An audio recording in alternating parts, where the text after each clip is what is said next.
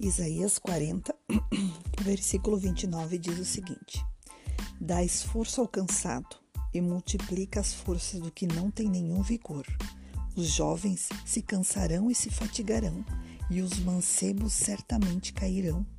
Mas, o que, mas os que esperam no Senhor renovarão as suas forças, subirão, as suas, subirão com asas como águias, correrão e não se cansarão, caminharão e não se fatigarão lendo essa, esse, terminando esse capítulo, é, percebi o seguinte, que como essa última mensagem provocou em mim uma alegria e uma esperança e uma sensação de segurança e uma sensação de poder.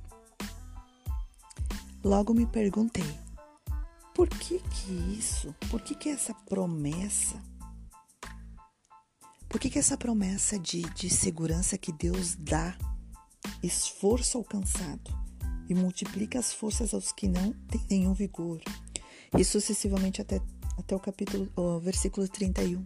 Por que, que quando eu li isso me deu essa, esse entusiasmo, essa empolgação, essa segurança, essa sensação de poder? O que, que tem essas palavras que provocam isso?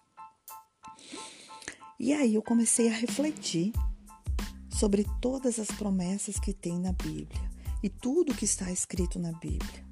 E tudo que está toda essa história, todo esse enredo, tudo, todos essa, toda essa sucessão de acontecimentos. E aí percebi que, refletindo, me dei conta de como o mal entra no mundo, como acontece o mal, como acontecem as coisas ruins, como acontecem essas catástrofes todas, essas coisas que a gente vê o tempo todo. Quando nós seres humanos pegamos tudo que é de Deus e usamos tudo que é de Deus conforme a nossa vontade, ali entra o mal. Quando nós seres humanos a gente exclui Deus, a gente ignora que tudo pertence a Deus. Quando a gente ignora que a nossa vida foi criada por Deus e pertence a Deus. Quando a gente ignora que tudo que a gente usa para fazer a nossa vontade pertence a Deus, aí entra o mal. Aí é que entram é, entra a maldade. Por quê? Quando eu dependo das minhas próprias forças, quando eu dependo da minha própria inteligência, quando eu me olho e digo eu posso, quando eu me empodero e digo eu posso qualquer coisa e ignoro que tudo pertence a Deus, inclusive a minha vida, eu passo a usar aquilo que é de Deus. Eu uso a minha vida, eu uso as minhas mãos, a minha força, a minha inteligência, eu uso as coisas que existem na, é, no mundo para é, é, fazer conforme a minha vontade. Eu uso as pessoas que pertencem a Deus para fazer a minha vontade. É aí que entra o mal. É aí que entra a maldade. Por quê? Porque eu sou imperfeito. E é, isso não pertence a mim. Essas decisões não pertencem a mim. Esse enredo, essa cronologia, essa sucessão de acontecimentos da humanidade foram criadas por Deus e pertencem a Deus.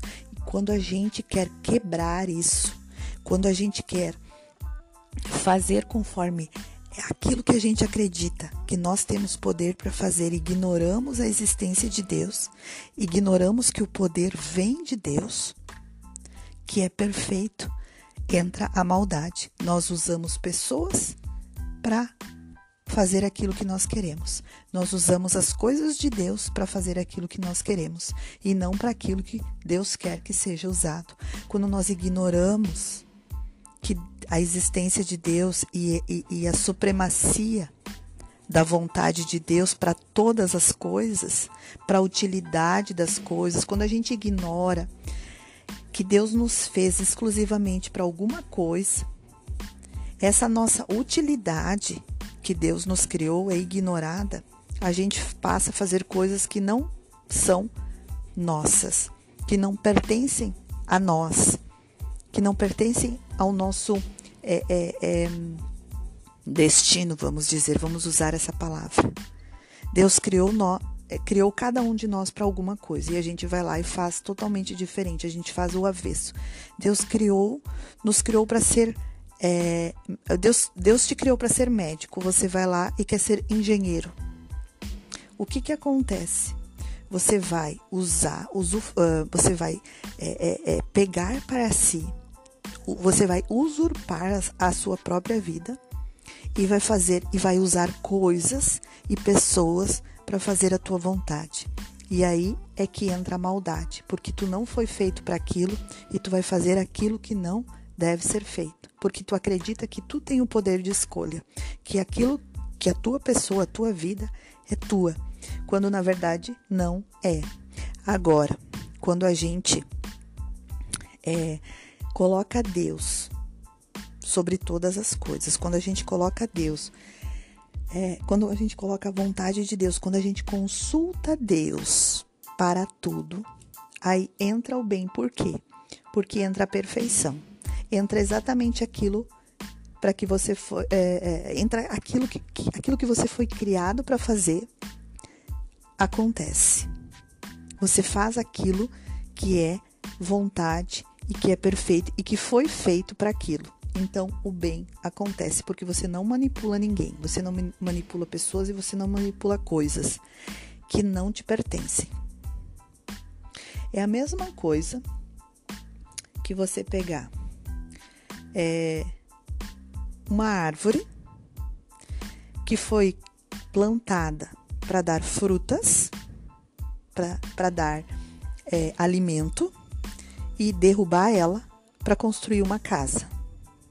Existe a árvore que ela foi criada por Deus, que ela não dá frutos para ser derrubada e construir casas a, a planta, a árvore que ela foi criada por Deus para dar frutos para o seu alimento, ela não deve ser derrubada. Ela deve dar frutos. Ela deve ser aquilo que Deus criou para ser. Cada um é, é fazendo a sua função perfeita.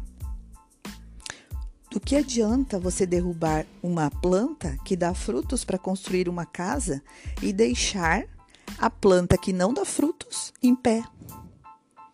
Que serventia tem isso? Nada, absolutamente nada.